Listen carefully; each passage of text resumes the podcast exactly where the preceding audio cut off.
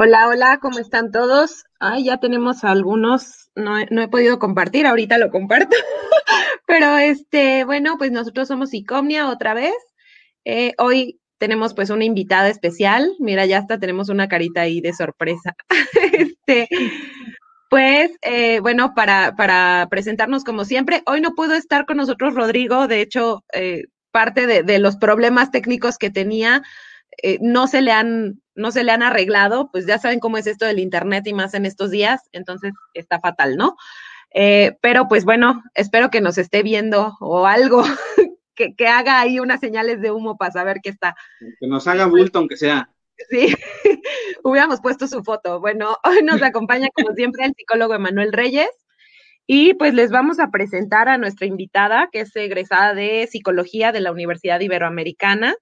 Este, tiene capacitación en primeros auxilios psicológicos por AMOPP y es terapeuta y evaluadora en Casa Grana. Y también es psicoanalista en formación en la Sociedad Psicoanalítica de México. Eh, María Surutusa. Hola María, ¿cómo estás? Hola, todo bien, muchas gracias, muchas gracias por tenerme, Hola, María, por invitarme, un gustazo. Y pues bueno, también que sepan que María eh, pues tiene eh, este perspectiva de género, ¿no? Entonces, este, hoy vamos a estar hablando de un tema que creo que viene bastante ad hoc. Por alguna razón no pudimos la vez pasada, pero pues esta semana eh, viene muy, muy este, ad hoc con lo que estamos eh, pasando los 15 días, ¿no? De, de, en contra de la violencia. 16, ¿verdad? 16 días, perdón, en, en, contra de la violencia contra la mujer.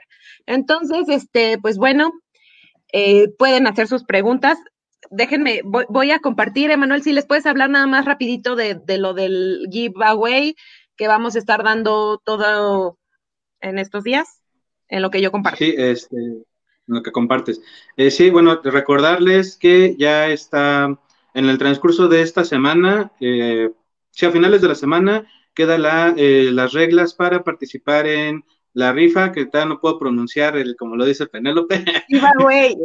en eso, para el, la rifa que vamos a tener en el último conversatorio del año, que es el día 12 de diciembre.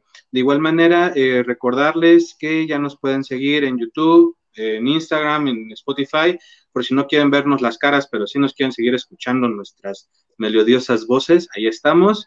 Y de igual manera, eh, ya estamos próximos también a lanzar la, eh, la convocatoria para el taller de estimulación temprana, el cual inicia la primera semana de, perdón, la segunda semana de enero. Entonces, con eso vamos a arrancar el año. Estén muy al pendientes, va a estar padricísimo, no les puedo adelantar nada, pero, eh, va a estar padre, con eso les voy a dejar nada más. Y de igual manera, eh, recomendarnos con, todos, con todas las personas que conozcan. Si les gusta el video, recuerden dejar su like, eh, su me encorazona, me divierte o lo que quieran, bien recibido. También los comentarios, por favor.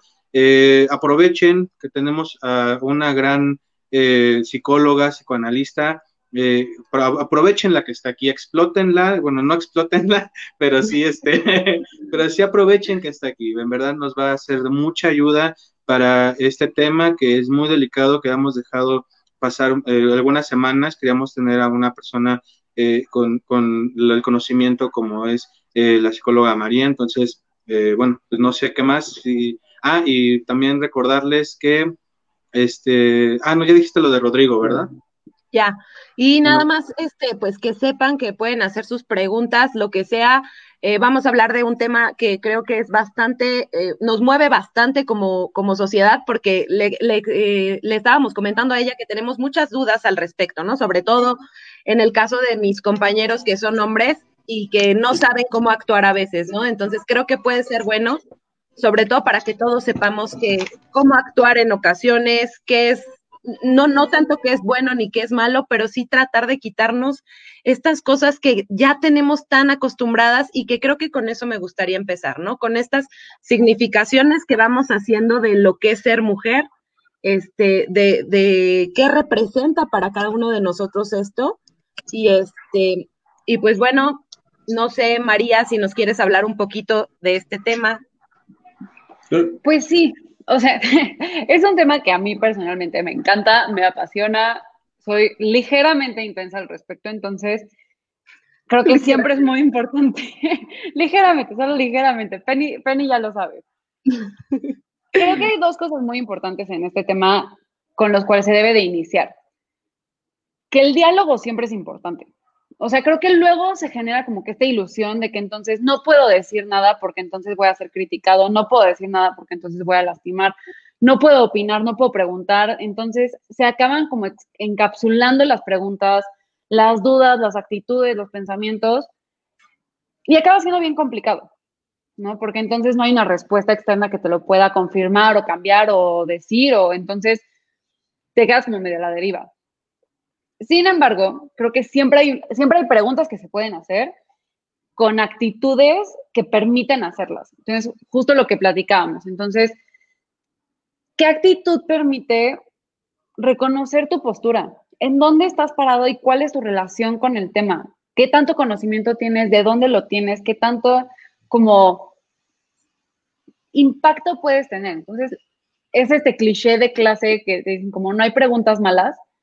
Es como, no, no hay preguntas malas. Siempre generalmente es mejor hacer una pregunta, pero hay que saber cómo, cuándo, dónde, con quién. Creo que este espacio es un lugar muy bueno para hacerlo, porque estamos en comunidad, estamos con personas que son muy inteligentes, que son muy capaces, que están capacitadas para poderlo manejar. Obvio, sí, no, por favor, adelante, toma el, cumplido, Manuel, por favor. es que justo el chiste de estos espacios es que se puedan hacer esas preguntas y esos diálogos. Y con eso no hay una forma de pensar.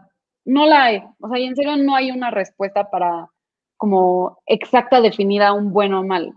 Entonces hay muchas perspectivas, hay muchas formas de interpretarlo y simplemente hay que tener, hay que saber cómo. Fíjate que eh, pensando un poco en esto, yo em, pues he platicado, eh, en general para mí es más fácil como comunicarme con amigos varones, entonces este, me, es muy difícil eh, platicar a veces con ellos estos temas porque no entienden muchas cosas, ¿no? Eh, sobre todo creo que estamos muy acostumbrados como sociedad mexicana a tener ciertos, em, ¿cómo decirlo? Como estas costumbres malas de hablar respecto de las mujeres. Y siempre pensando que estamos haciendo como las cosas mejor por ellas, ¿no? Esto también como de, es que pienso en ti primero, es que hago por ti, es que, y no quiero que piensen por mí, no quiero que hagan por mí. Entonces, son estas cosas que parecen como cositas de nada, pero que creo que definen muchísimo el lugar que tenemos las mujeres en nuestra sociedad, ¿no? Y creo que eso me gustaría mucho que, nos platicaras un poquito. ¿Qué lugar crees que nos están poniendo aquí en la sociedad mexicana, no? Sin ir tan lejos. Pues mira, es todo un, o sea, recorrido histórico. O sea, creo que viene desde el, cuál es la función de la familia, por ejemplo. ¿Cuál es la función de la mujer dentro de la familia? Para, o sea, hay como que este mito de que muchas veces se usa como como argumento de que no, pues es que los hombres iban a casar y las mujeres se quedaban en casa cuidando a los niños. Entonces, por eso las mujeres deben de estar en casa cuidando a los niños y se les otorga estas funciones maternas, estas funciones cuidadoras, ¿no? Que pues, en México sigue sucediendo, ¿no? Las abuelas cuidando, las mamás cuidando a toda la familia, las tías, ¿no? O sea, como que sí, colocando a la mujer como cuidadora principal. Se usa ese argumento de que es desde, es evolutivo y desde cavernícolas estamos así.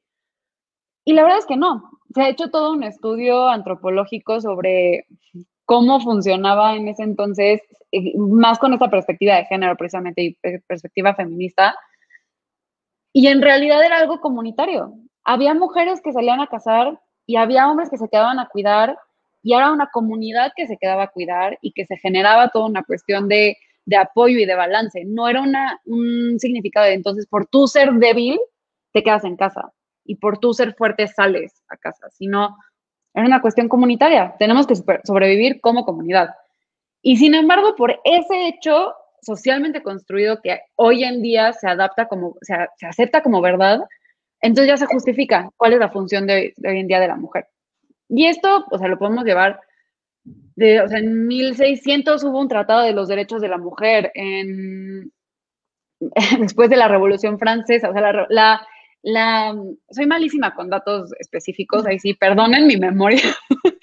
no te preocupes, nosotros también. Soy lo peor, pero hay, en, en, esta, en la Revolución Francesa, que dice la Declaración de Derechos del Hombre, del Ciudadano, del Hombre y del Ciudadano, eso lo redactó, o sea, hubo mujeres que redactaron parte de esa, de esa declaración y que fueron borradas. Y después hubo mujeres que sacaron otra. Entonces, la Declaración de Derechos de la Mujer y la Ciudadana. Nadie te entera. Este, novelas al respecto de la visión de la mujer, el lugar de la mujer en la sociedad que quiere aportar intelectualmente, que quiere aportar económicamente, pero se queda esta visión, no, no, no, tú te quedas en casa. Tú solo te debes de quedar en casa porque esa es tu función natural biológica.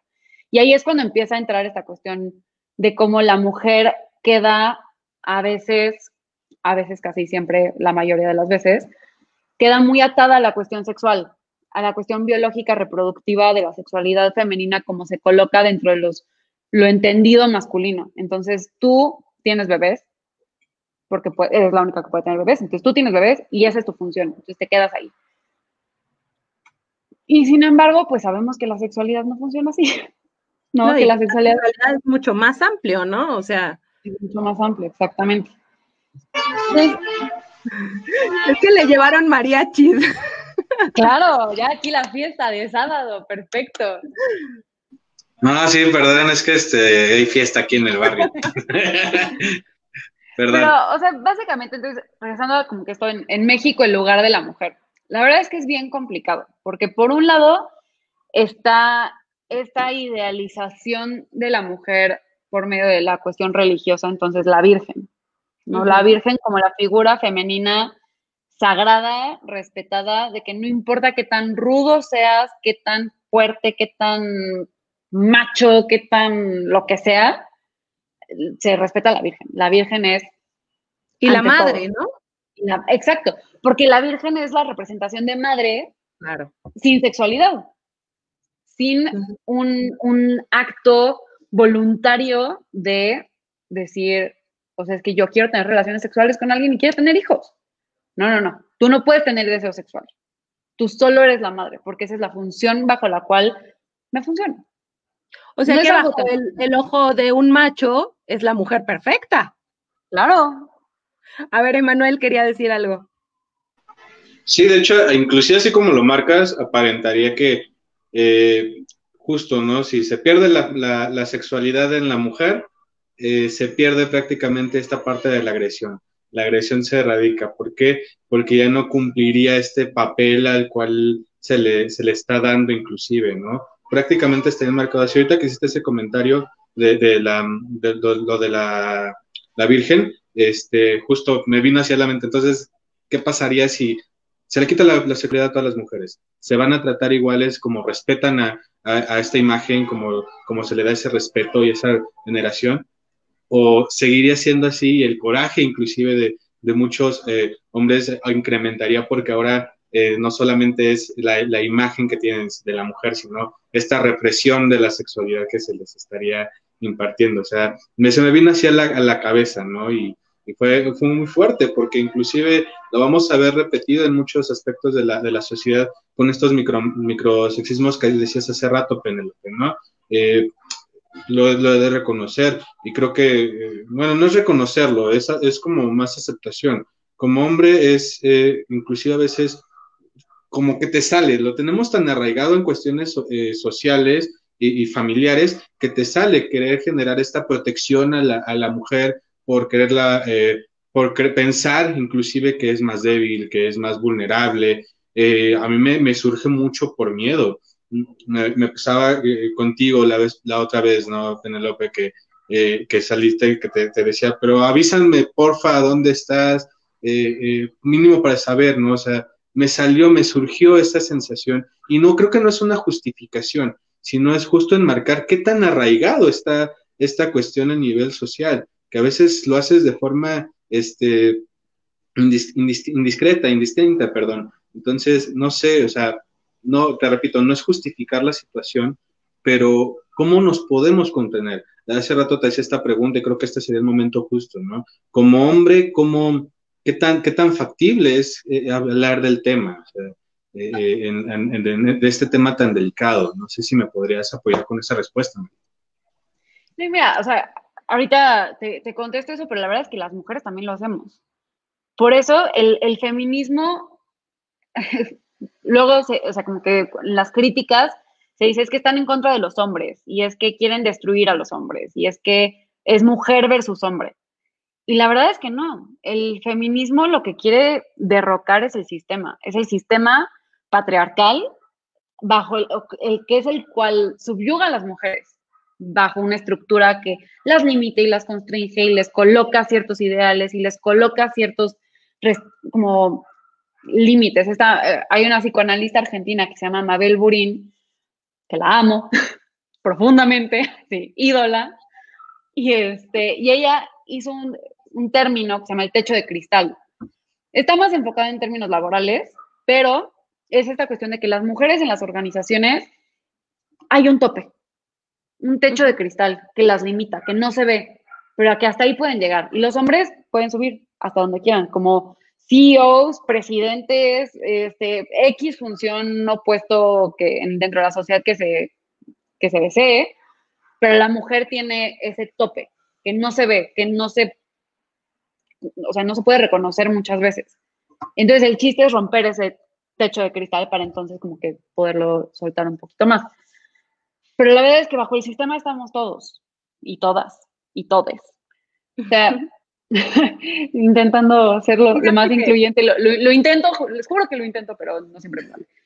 Tocaste, tocaste un punto bien importante porque no sabes cuántas veces he escuchado el psicoanálisis no es para mujeres, porque todo el psicoanálisis es machista. Y bueno, o sea, quizás si leemos, ni siquiera leyendo a Freud, porque creo que hemos abierto mucho los ojos en nuestro, En nuestro este, paseo por, por la formación, pero, este, pero he escuchado muchas veces esto. Las mujeres no deben hacer psicoanálisis porque eso solo es para hombres. O este, a las mujeres siempre las dejan a un lado.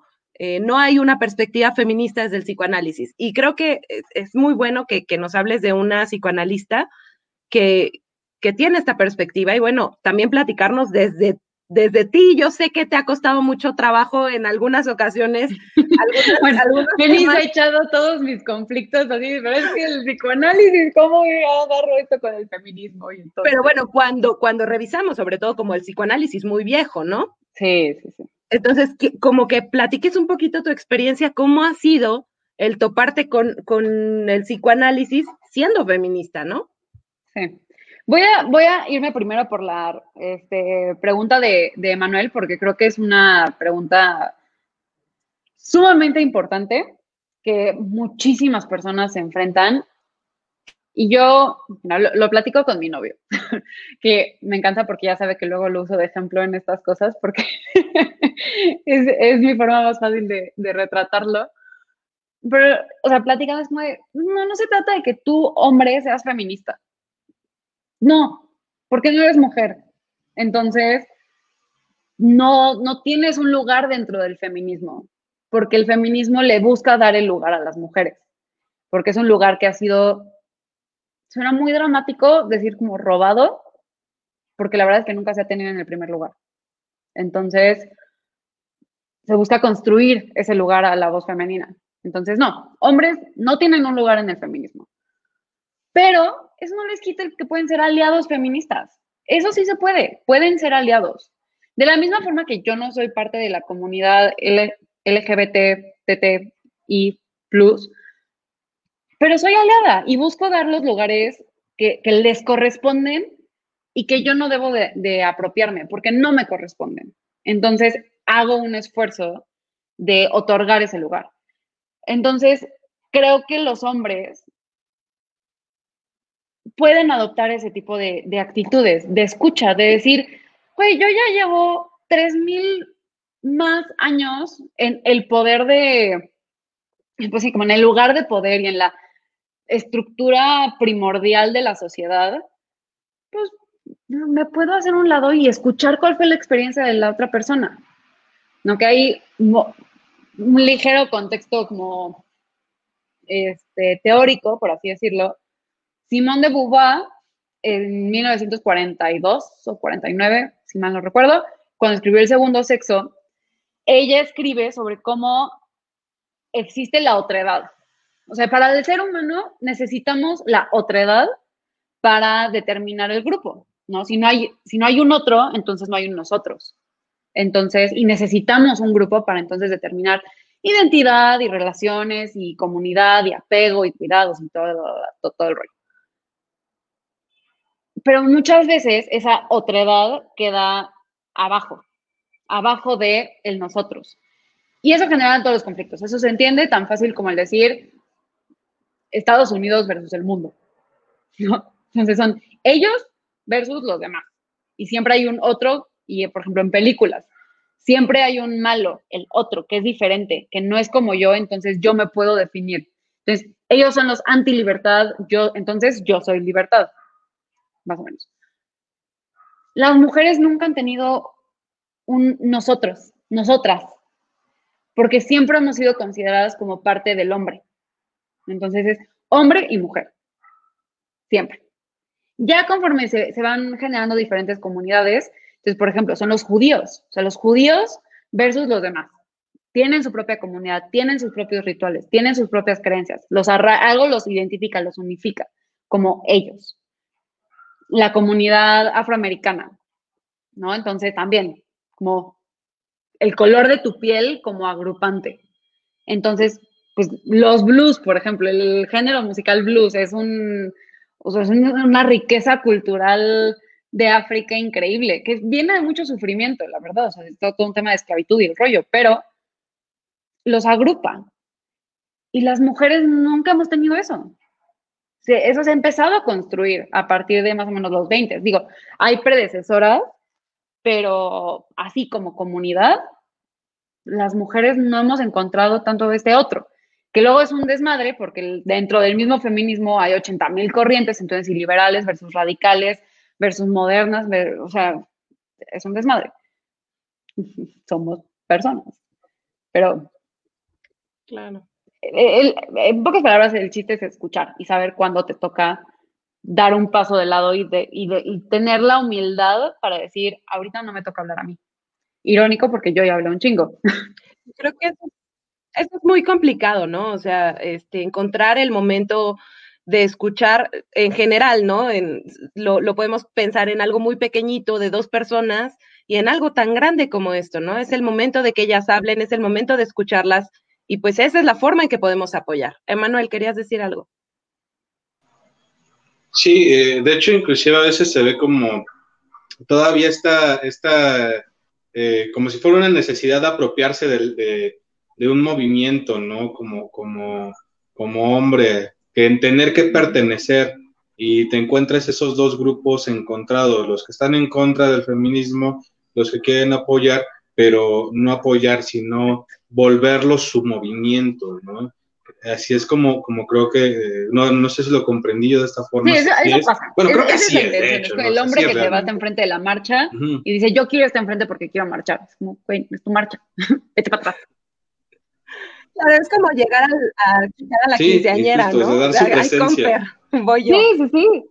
Pues claro. Sí, entonces, eh, bueno, no sé ya, ¿qué, más este, quieres preguntar? No, pues yo le, yo le preguntaba a María, ¿qué te había preguntado María? mis crisis existenciales conforme el, ah, como feminista en el psicoanálisis. Son muchas. Cuéntanos. Son muchas, pero también tienen una grata sorpresa. O sea, eh, igual, leyendo a Simón de Beauvoir, ella hace una crítica muy fuerte al psicoanálisis y porque eh, en este eje falocentrista de decir la envidia del pene, cómo el Edipo se resuelve a través de la angustia de castración, todo alrededor del pene. Y pues es como, güey, no, no, no, tengo uno de esos, entonces ahora ¿cómo le hago? Entonces, Simón de Beauvoir hace una crítica muy fuerte al psicoanálisis en ese momento, la cual comparto. Y sin embargo, también leo a Freud y cambian mucho las cosas. O sea, creo que es un error muy frecuente el irnos por fuertes, fuentes no solo secundarias, terciarias, o sea, el, el speech ya comprado de, muchas personas. Entonces, yo empezando la formación, este, pues justo fue, creo que como tres semanas antes de, de la marcha del 8 de marzo. Sí, ¿no? ¿Dos semanas? Algo así. El, entonces, en la marcha yo así de, o sea, es que ¿cómo, ¿cómo estoy aquí marchando en la, o sea, por mujeres, feminismo, todo este rollo, y llevo dos semanas en psicoanálisis, o sea, estudiando psicoanálisis con Freud y que el falo y que todo este rollo.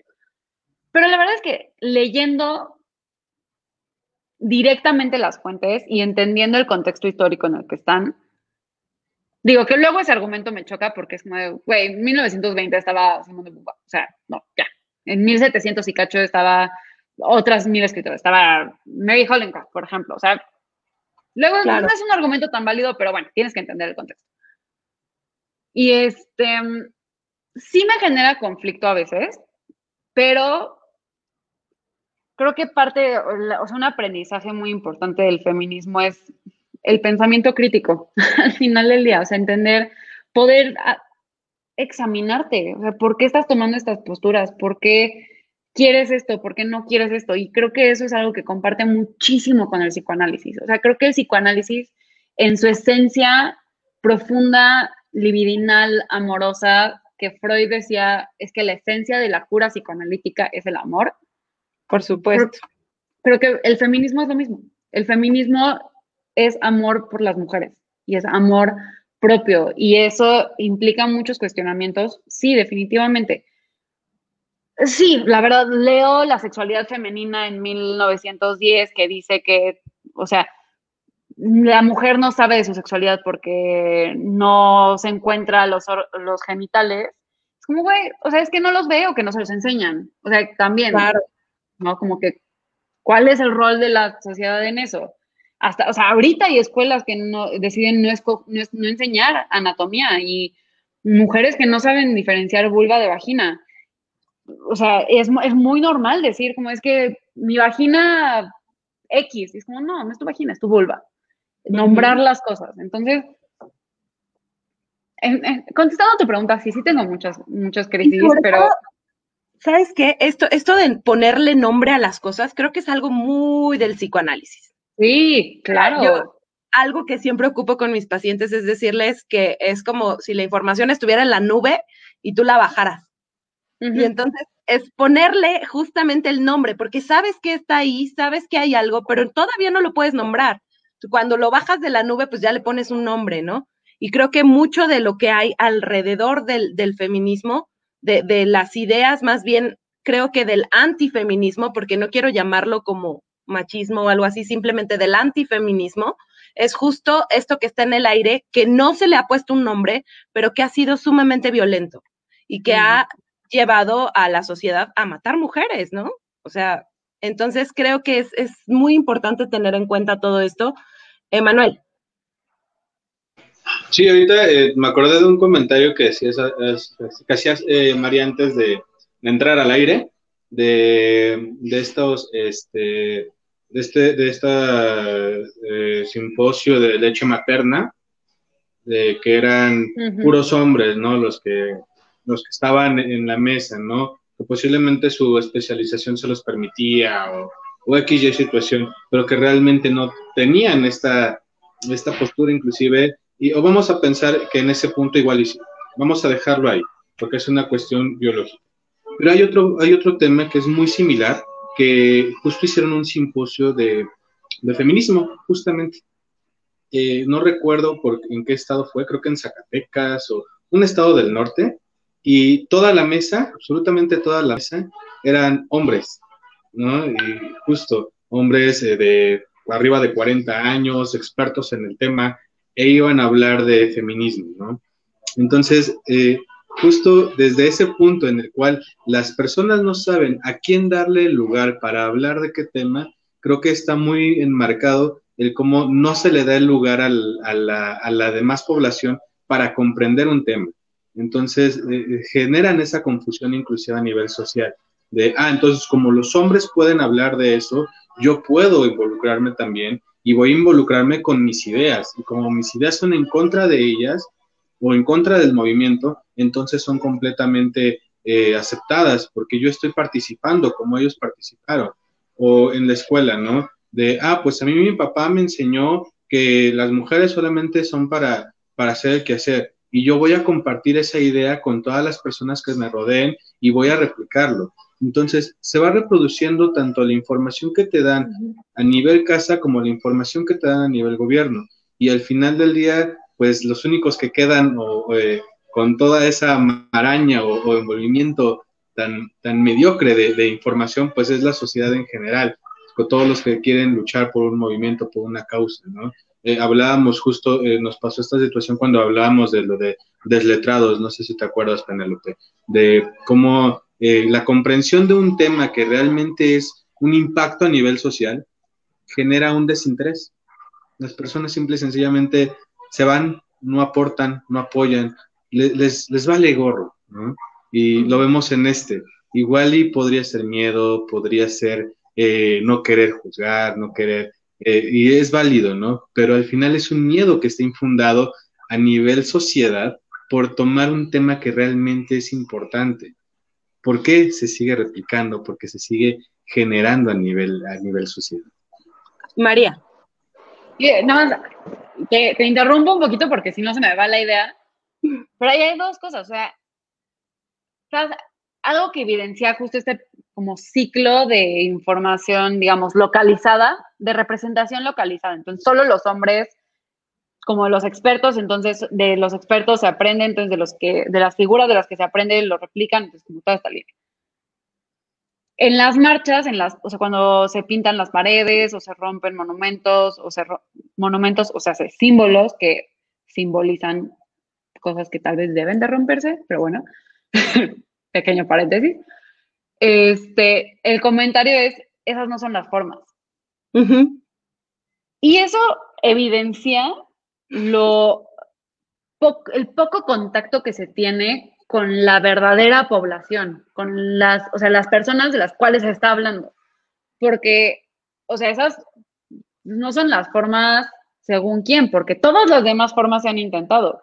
O sea, congresos, pláticas, este, en las escuelas, cursos, este, este tipo de, conversatorios, libros, novelas, cómics, instituciones, está en, mujeres, este, hospitales, o sea, mil y otras formas, y aún así se, o sea, matan a 10 mujeres en nuestro país al día. Entonces, pues no, no, no, no son las formas, pues no son las formas de las otras 80 mil que no funcionaron porque no me han escuchado. Porque hay algo de la voz femenina que genera algo. Miedo. Yo creo que es miedo. Y te voy a decir por qué. Intimidación, tal vez. Sí, se pone en juego. Y ahí, ahí creo que también esto sería como importante eh, pensarlo y replantearlo porque creo que se pone en juego también mucho del papel del hombre. Claro, se cuestiona. El hecho de que, de que la mujer tenga un papel que realmente es el que yo tenía, ¿en qué lugar me deja a mí como hombre, no? Entonces, eh, el asunto es que para muchos, pues ser macho y ser el jefe de familia era todo. Claro. Entonces. Quitarle el todo a alguien se vuelve muy angustiante. Súper, Emanuel. Y, de hecho, eh, no, igual no sé, voy a hacer este comentario porque me salió así y desde mi perspectiva tengo que sacarlo, perdón, desde mi perspectiva psicológica tengo que sacarlo. Eh, inclusive también es miedo de las mujeres por perder lo poco que tienen.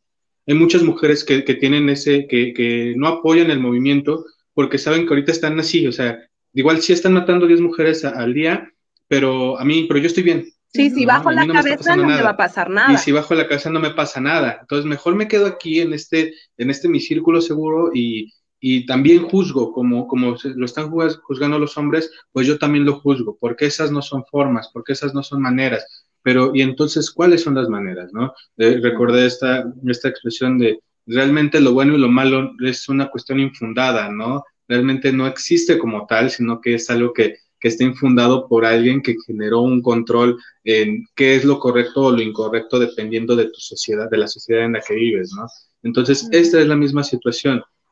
Estamos eh, tomando, un, eh, tomando un papel de algo que realmente no conocemos. Decía, eh, había ese, un meme muy, para mi opinión fue muy ofensivo, de feminismo, feminismo cero, marihuana uno, ¿no? Y que la marihuana no ha tenido que quemar, quemar cosas o romper cosas y, nada, ¿no? Y tras ese le ponen un, un, un, un post de con información real, ¿no? De feminismo y qué ha ganado a nivel Latinoamérica. Eh, aquí en, México ya van dos leyes eh, que, se, que se ponen, va, les incrementó la, la condena a los feminicidas, a, violadores y demás. Eh, en otros países como Argentina, como Brasil, de igual manera, estos movimientos generaron una revolución y crearon cosas, ¿no? Al final del día es ver realmente lo que está generando. ¿Por qué? Porque es miedo no nada más a nivel social del hombre por perder su posición, sino también a nivel eh, gubernamental, tanto del hombre por perder su posición como de la mujer por perder muchas veces su posición. Y por eso yo creo que es por lo que no quieren generar todavía una postura ni a favor ni en contra. O sea, creo que ese miedo del que mencionabas está muy implícito y demasiado muy arraigado. Este, antes, antes de darte la palabra, María, nada más quiero decir algo antes de que se me vaya la idea, que creo que algo muy importante que, que, ha pasado con todo este movimiento feminista es que lo trae a la mesa, algo que no estaba pensado y que nos hace pensarlo. Quizás sí en esta idea, porque he escuchado a muchísimas mujeres en esto que tú dices, como de, esas no son las formas, ¿no? Así no se hace, mijita. Eh, discúlpame, pero pues como dice María, ya intenté de todo y solo me queda esto, pero de alguna manera lo trae a la mesa. Y también me acordaba mucho de las esculturas, este, la escultura esta que está fuera de la lotería, que el, escultor incluso dijo, a mí no me importa, por mí rompanla, porque si con eso vamos a hacer conciencia, rompanla. De, Bellas Artes también, ¿no?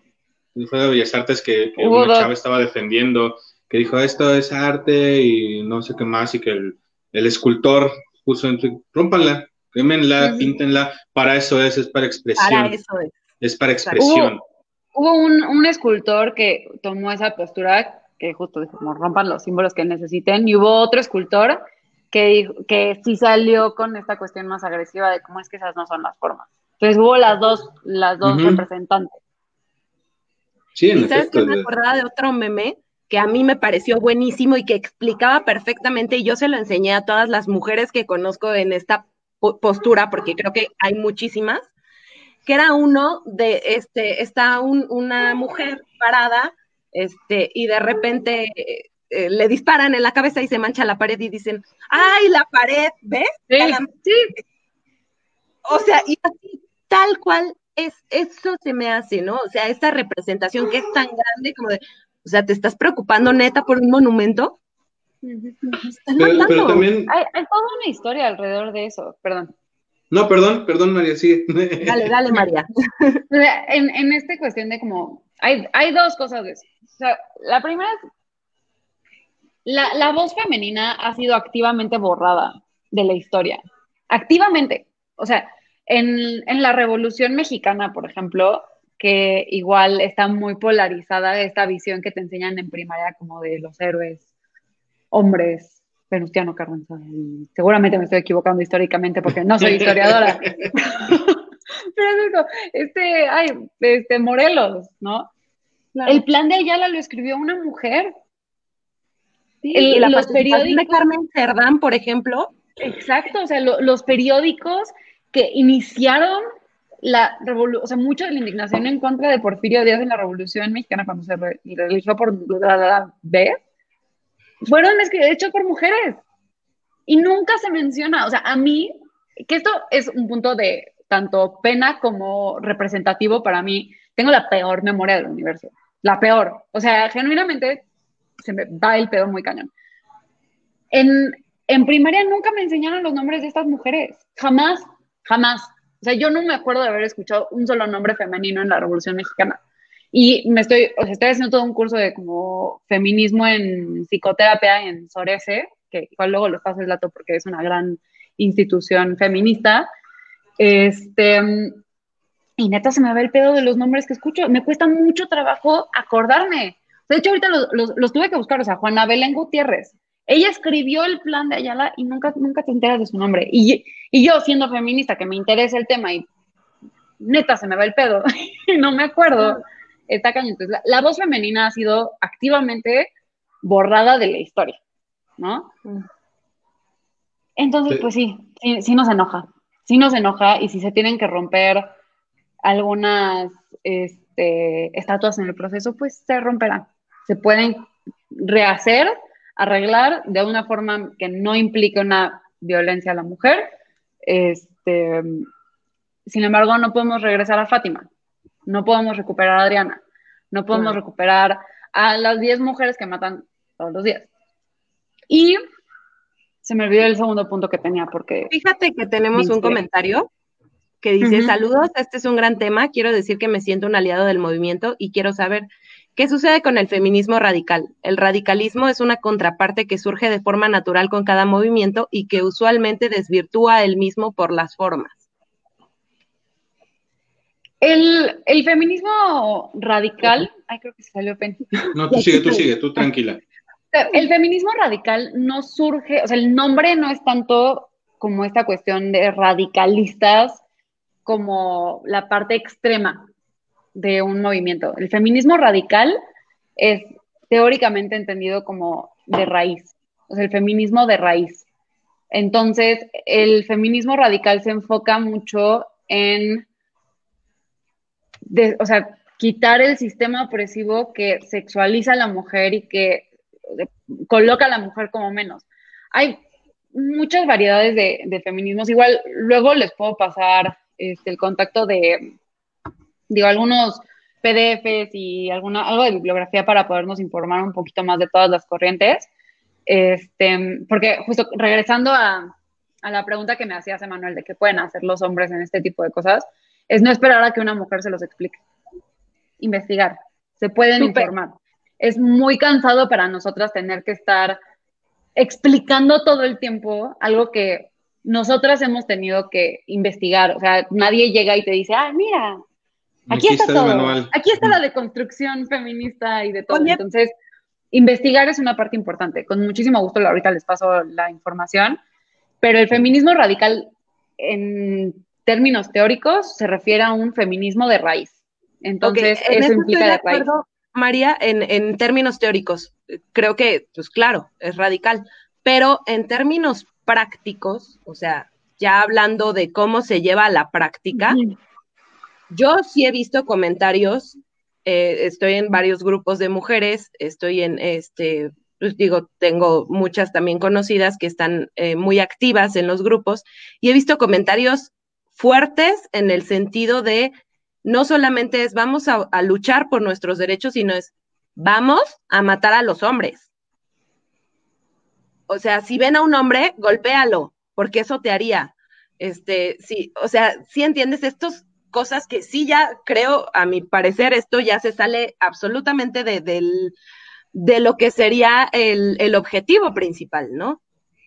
no creo que la forma correcta sea, pues, ay, este, como nos están matando, ahora vamos a matarlos, ¿no? No me parece que sea lo correcto, a mi punto de vista pero este, creo que eso es como un poquito a lo que se refiere con esta parte que puede hacer que se desvirtúe el movimiento, ¿no? Sí, eh, estoy de acuerdo y creo que justo ese tipo de violencia ya no es parte del movimiento. Entonces, es, es un poco ideal de mi parte decir esto, pero nuestra defensa contra ese tipo de situaciones es la información es el poder informarnos y poderlo diferenciar. El decir, ok, esta persona que está diciendo vamos a matar a todos los hombres, pues no, no es un, representante del feminismo.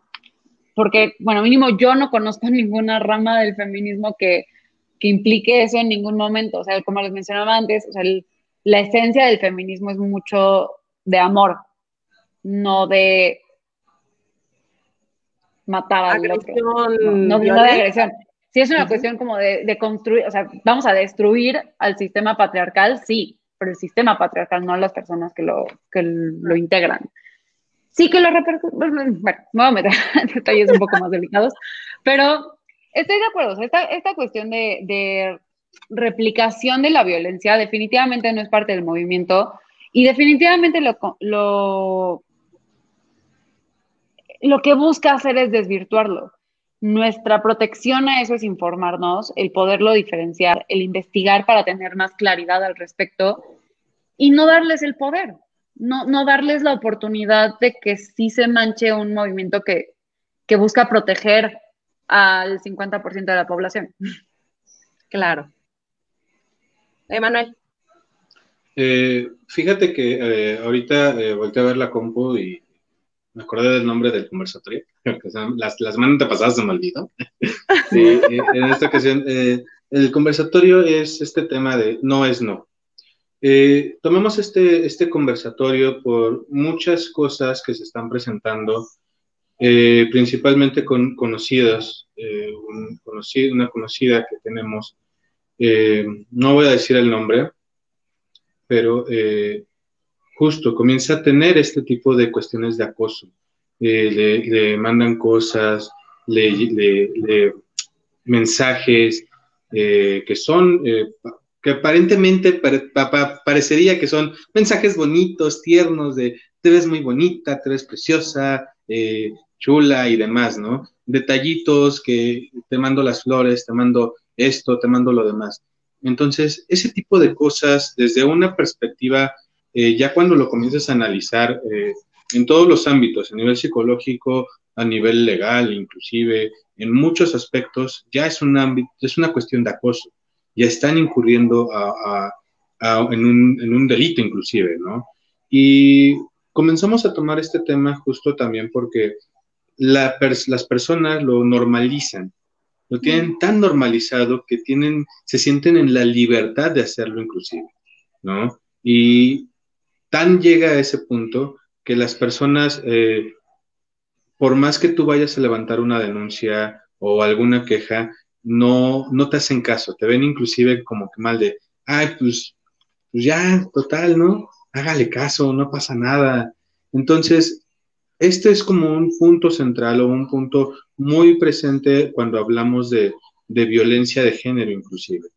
los hombres principalmente, eh, aunque sé que también los hombres llegan a sufrir de, acoso y demás, es más en, las mujeres, eh, los hombres llegan a, sentirse con el derecho de halagar a alguien de una forma eh, perturbadora inclusive.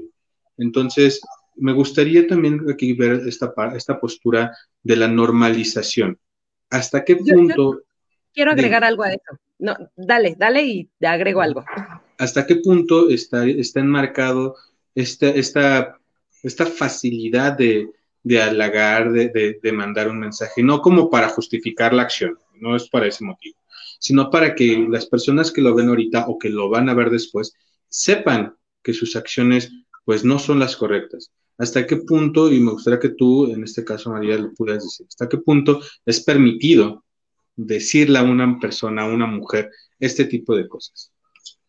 Fíjate que a mí también, esta es una duda que me han dicho, no sabes cuánta cantidad de, personas, tanto este, pacientes como este, conocidos, ¿no?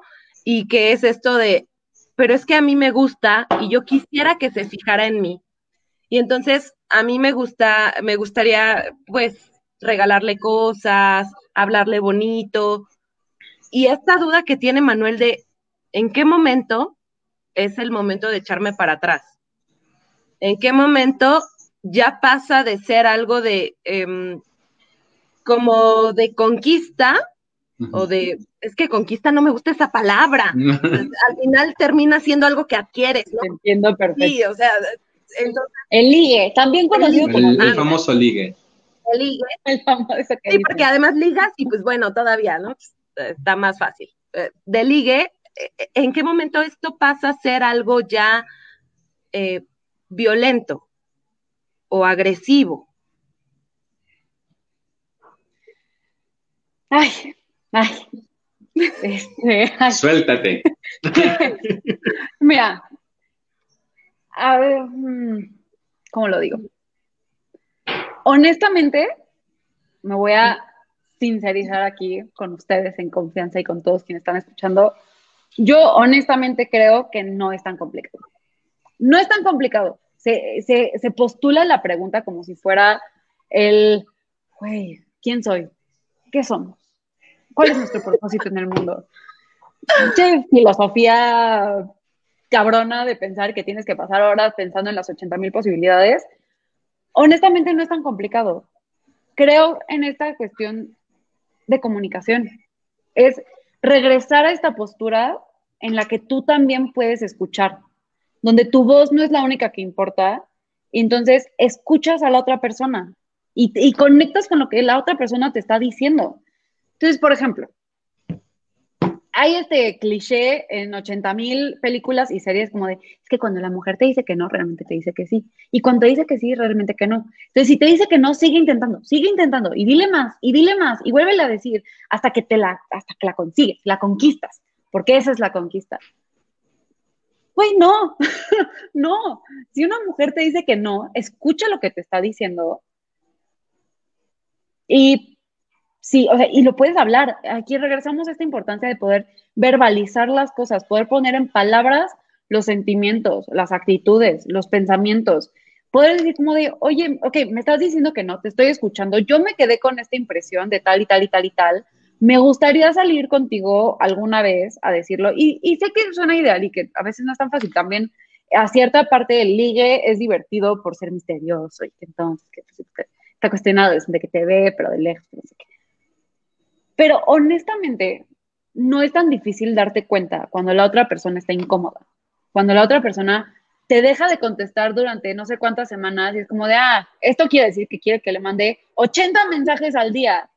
Si no me contesta en un mes, es que le tengo que mandar 80 mensajes en un día. No, si no te está contestando en un mes, es porque no quiere hablar contigo.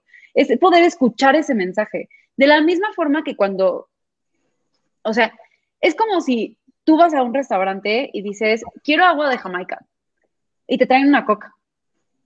Es como, o sea, pero, pero yo pedí mi agua de Jamaica. No, es que yo te vi que volteaste a ver a la mesa de al lado y viste una coca y vi que cerraste un ojo, entonces pensé que eso era un guiño para que entonces yo supiera que realmente querías la coca. Uy, te dije que quería agua de Jamaica. La palabra es la parte evolucionada y verbalizada de las intenciones. Tenemos que aprender como sociedad a poder poner en palabras las cosas. Sí, y que eso significa vulnerarte, sí. Sí, y chance te dicen que no, y te va a doler. Y entonces vas a terapia y le dices a tu analista, güey, me dolió un chingo que me dijo que no, porque lo intenté, porque soy una gran persona. Y tu analista te va a escuchar y vas trabajando los sentimientos. Entonces, sí es complejo, pero por, una vez con ya algunas chelas encima, tuve una gran conversación con un amigo sobre, lo cual no fue una gran idea tenerlo con esas chelas con ese amigo. Estábamos hablando sobre llega a pasar. Llega a pasar, llega a pasar. Y si tienes aquí a tu feminista intensa, suele pasar más seguido. Este, por ejemplo, en esta cuestión en las oficinas, ¿no? El abrazo de compañero. La verdad, todas las mujeres con las que yo he hablado identificamos, sabes identificar y sientes la intención de un abrazo. O sea, si llega un güey y te aprieta la espalda para sentir tus pechos en su pecho, se siente y te das cuenta y es sumamente incómodo. Es como, uh y, te tensas y hay una reacción. Inconscientemente se, se genera una reacción. Es chamba de todos estar al pendiente de cuál es, cuál es nuestra o sea, qué es lo que generamos en otras personas. Y esto no significa el decir como de, ay, no, te cuido y entonces tienes que cuidar a todos los que te... No, no, no. Pero si abrazas a alguien y te das cuenta de que está incómoda, no la abraces así. No es tan difícil dejar de abrazar. O no la abraces. O no la abraces, exacto. Puedes saludar de lejitos y no hay, no hay bronca, nadie se va a sentir, o sea... Y tal vez hay mujeres que sí les gusta, y perfecto, y ellas no van a tener esa reacción incómoda. Entonces tenemos que aprender a estar al pendiente de las otras personas. Entonces, lo voy a poner de una forma un poco gráfica. si estás teniendo relaciones sexuales con una persona y la otra persona está como una tabla, tienes que preguntar si está bien. Si está de acuerdo con lo que está pasando. Si quiere estar teniendo relaciones sexuales contigo. Porque una cuestión de deseo no implica quedarte como una tabla. Hay una respuesta física y hay una interacción y hay un enganche. Entonces, tenemos que empezar a practicar como sociedad el estar al pendiente de la otra persona, de comunicarnos y poder poner en palabras.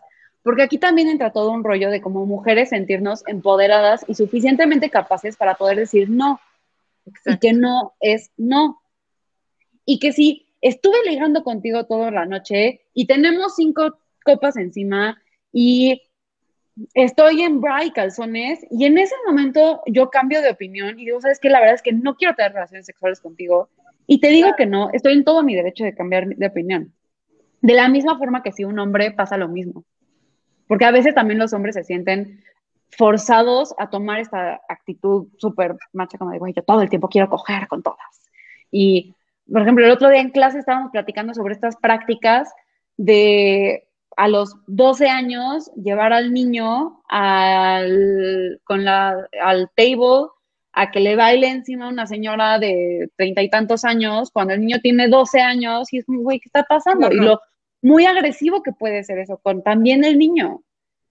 Entonces, tenemos que practicar esta parte de comunicación, de poder decir, de saber escuchar, de respetar el momento en el que las personas cambian de opinión y hay momentos en los que se antojan más, hay momentos en los que se antoja menos, y pues tenemos que saber cuándo son nuestros antojos. Metiendo un poco específicamente el tema feminista, la sexualidad femenina ha estado puesta en manos de hombres. Por eso las violaciones o sea, de, hombres a mujeres son tan frecuentes, porque es el intento del hombre de apropiarse de la sexualidad de la mujer, aun cuando ella diga que no, aun cuando ella no quiera aun cuando si trae un suéter hasta el cuello como el mío o el escote al ombligo, decir, es que yo decido cuando tú haces las cosas. Es que ocurre hasta en la pareja, en, la, en los esposos, en, o sea, todo el tiempo. Yo decido sobre ti. Tu opinión no es tan importante como la mía. Vamos a empezar a cerrar. Lo que, lo que te quería preguntar, bueno, quería comentar hace rato, ¿no? De, inclusive, el, aquí entra mucho esta onda de, de de reaccionar o de creer que reaccionas acorde a cómo van vestidas, a cómo están reaccionando, a cómo te están contestando, ¿no? Eh, ay, pues es que me contestó, hola, ¿cómo estás? Ay, no manches, ya le gusto, eh, ya le gusto, ya me, ya me contestó. No, güey, se llama educación, es, es de saber, igual posiblemente puede surgir una buena amistad y por eso surge esta necesidad de contestarte, ¿no? O, ah, es que mira cómo viene vestida, igual y es porque quiere algo conmigo, ¿no? Ahí entra mucho esta onda de... Igual se quería ver de huevos y sentirse guapa ese día por ella. Exacto, exacto. Entonces, es como no, no, esta interpretación que acabas de, que, que, que estás mencionando, que justo está arraigada por el hombre. El hombre es quien está infiriendo en todo un panorama de, las acciones de la mujer, ¿no? Ya creo, es como si hubiera creado su manual de eh, respuestas eh, fisiológicas del comportamiento femenino para actuar en una situación de, de, ligue, ¿no? Un, ejemplo. perdón que te interrumpa, un breve paréntesis de eso. O sea, Freud decía que la mujer era de continente negro, que no lo entendían.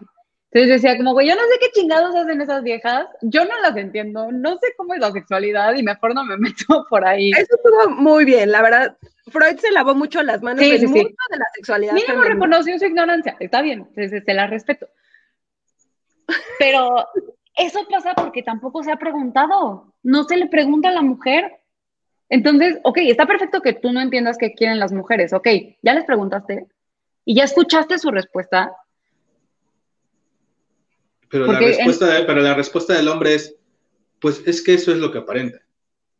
Es que y sale porque estaba bajo, su, de la como bajo su libreta de respuestas, bajo su interpretación. Entonces, ah, la mujer se puso camisa roja.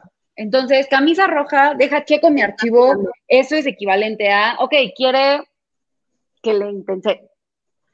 Sí, ¿saben qué? Me estaba acordando de esta película de lo que ellas quieren, no sé si se acuerdan. La de Mel Gibson.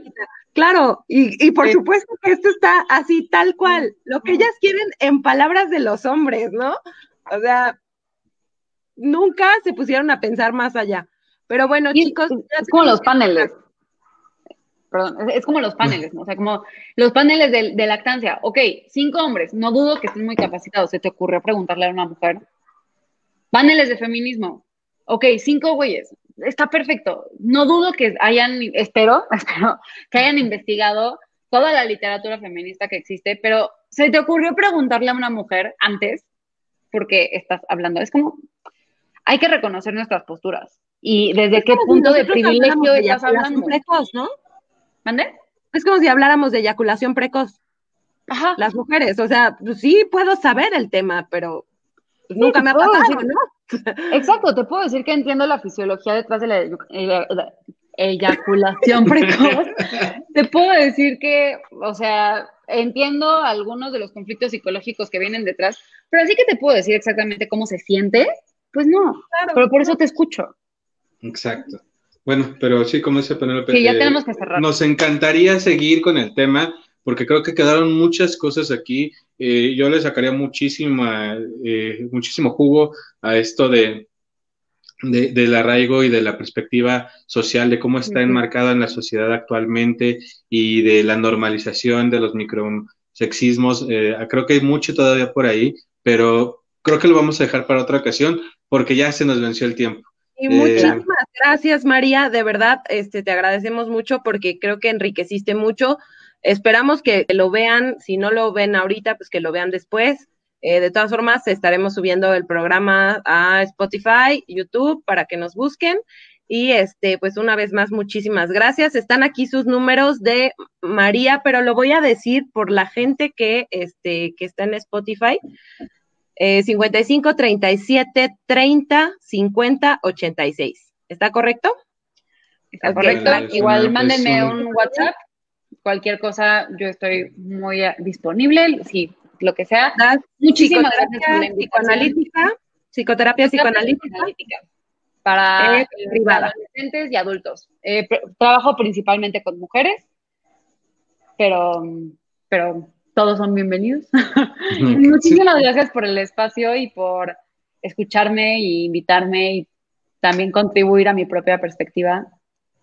Yo me puedo seguir tres horas más, pero, pero ya, ya, nos han pedido, nos han pedido que extendamos el programa a dos horas, pero pues no nos da la vida. Pero pues nuevamente, eh, eh, María, muchísimas gracias. Eh, lamentablemente Rodrigo no nos pudo acompañar por fallas técnicas. Pero hubiera aportado muchísimo. Rodrigo es una persona muy inteligente, muy capaz y hubiera aportado muchísimo a este tema, pero si se repite o damos la segunda vuelta, aquí va a estar y nos encantaría también que él participara en este tema. Pues te agradecemos mucho, María. Muchas gracias, Penelope. Muchas gracias, Rodrigo, que estuviste a la distancia. Y pues nada más repetir, nos encuentran en Facebook, YouTube, Spotify, Instagram como Psicomnia. Y recuerden el taller, vamos a sacar ya la publicación en esta semana, la siguiente semana más tardar, y de igual manera las bases para participar en la... En el giveaway. Pues muchísimas gracias. Muchas gracias a todos. Bye. Bye.